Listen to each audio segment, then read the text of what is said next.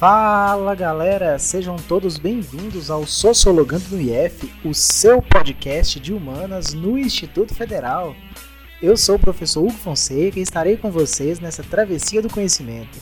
Vamos juntos construir análises críticas sobre o mundo que nos cerca, sempre nos pautando pela sociologia, pela filosofia, enfim, pelas humanidades que são tão importantes, tá beleza?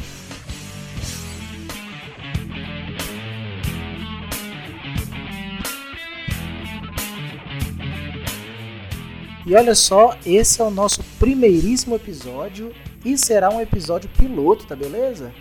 A sua continuidade vai depender do feedback que vocês me derem, né? Se terá sido proveitoso, se terá sido bacana, enfim.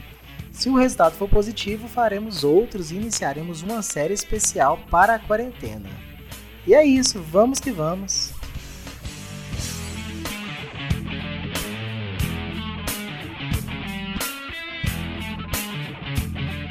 E o tema do nosso primeiro episódio, como não poderia ser outro, é imaginação sociológica.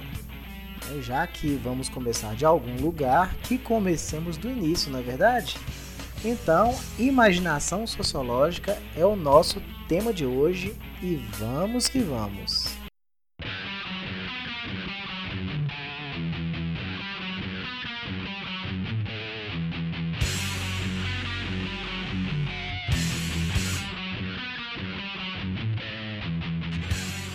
Ok, então pessoal, imaginação sociológica, que diabos é isso?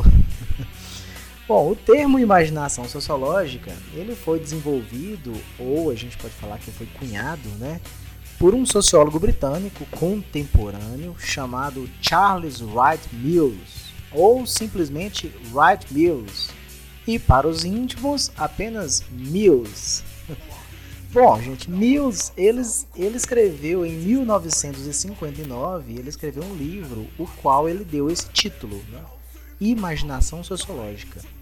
E nesse livro, ele lança mão desse conceito para descrever aquilo que ele chamou de a habilidade ou a capacidade que todas as pessoas têm, ou que podem, né, podem vir a desenvolver, né, a capacidade de relacionar história e biografia. Né?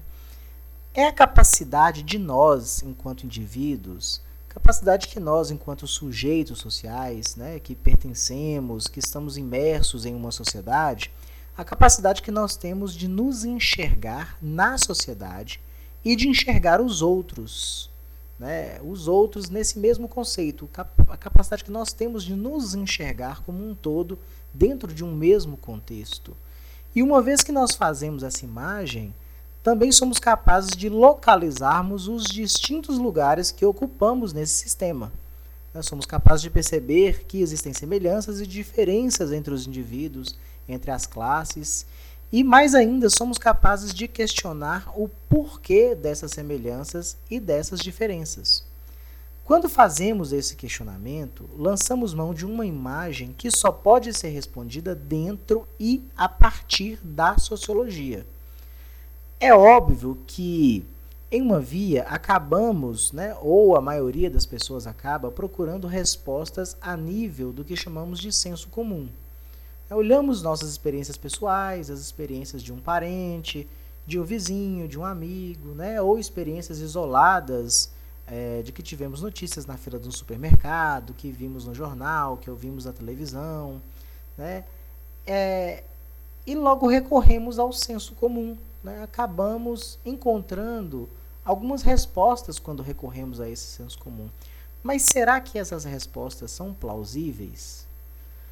Olha, o Wright Mills, ele diz que a imaginação sociológica não é exclusiva do sociólogo.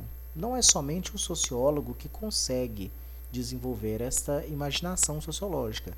Ele diz que todas as pessoas desenvolvem, né? em um nível ou outro, todo mundo acaba desenvolvendo essa capacidade e que todas as pessoas podem e têm a capacidade de amplificar essa habilidade. Mas ainda assim, a imaginação sociológica ela é diferente do senso comum. Isso porque a imaginação sociológica ela caminha na direção oposta do senso comum. Como assim? Gente, olha, o senso comum ele tende a nos iludir de que exista uma naturalização do mundo, de que as coisas no mundo, na vida, são como são, porque são, né? que sempre foram assim e que não existiria razão para mudar aquilo que é. É isso que o senso comum traz para a gente. Né? A ilusão de que exista uma naturalização do mundo. Já a imaginação sociológica, ela promove no ser humano o desejo de questionar. É, é praticamente uma atitude filosófica. A imaginação sociológica ela pretende, por fim, uma desnaturalização do mundo. Enquanto o senso comum acaba iludindo a gente de que exista uma naturalização do mundo, a imaginação sociológica ela busca uma desnaturalização do mundo. Isso acontece porque ao questionarmos as coisas, ao questionarmos o mundo, percebemos que existe uma forte influência da forma como se desenvolveram processos históricos e o modo como as coisas se apresentam.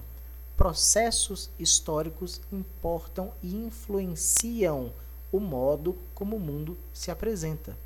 O mundo tal qual nós o enxergamos, ele se tornaria, por fim, o produto de uma série de processos históricos que vai se enraizando nos costumes, na moral, na cultura de uma sociedade, de modo que passamos a reproduzi-lo sistematicamente e não percebemos o seu enredo. Acabamos achando que as coisas são, que elas são como são, porque sempre foram assim. E o senso comum é fortemente influenciado por esses preconceitos, de modo que criam na gente uma ilusão. A imaginação sociológica, ela traz consigo, na contramão desse olhar, é, né, desse olhar do senso comum, ela traz consigo um outro olhar, um olhar crítico sobre a forma como nós nos relacionamos, como a sociedade se reproduz. Ela é um ponto de partida essencial para que reconheçamos a importância e a necessidade de uma ciência social, de um olhar metodológico e crítico sobre os processos sociais, econômicos, sobre o sistema simbólico, sobre os ritos, etc. E é por isso que todas as pessoas que se aventuram ou que, se manif né, que manifestam o desejo de compreender o ordenamento social, suas instituições, precisa começar a exercitar e a promover a sua capacidade de imaginação criativa sobre o mundo e sobre a sociedade.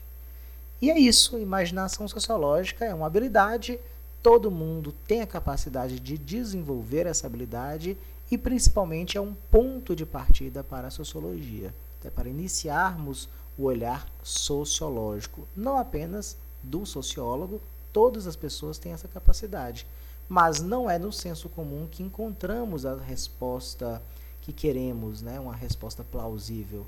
O senso comum ele é importante, em, alguns, em algum momento ele é importante, mas quando desenvolvemos essa capacidade de imaginação criativa, né, sociológica sobre as coisas, damos um pontapé inicial né, para desenvolvermos um olhar sociológico sobre as coisas. Então, é o ponto de partida da sociologia. Eu espero que tenha ficado entendível a todo mundo. Né? E é isso aí. Um abraço a todos. Fiquem com Deus. Abraço. Paz.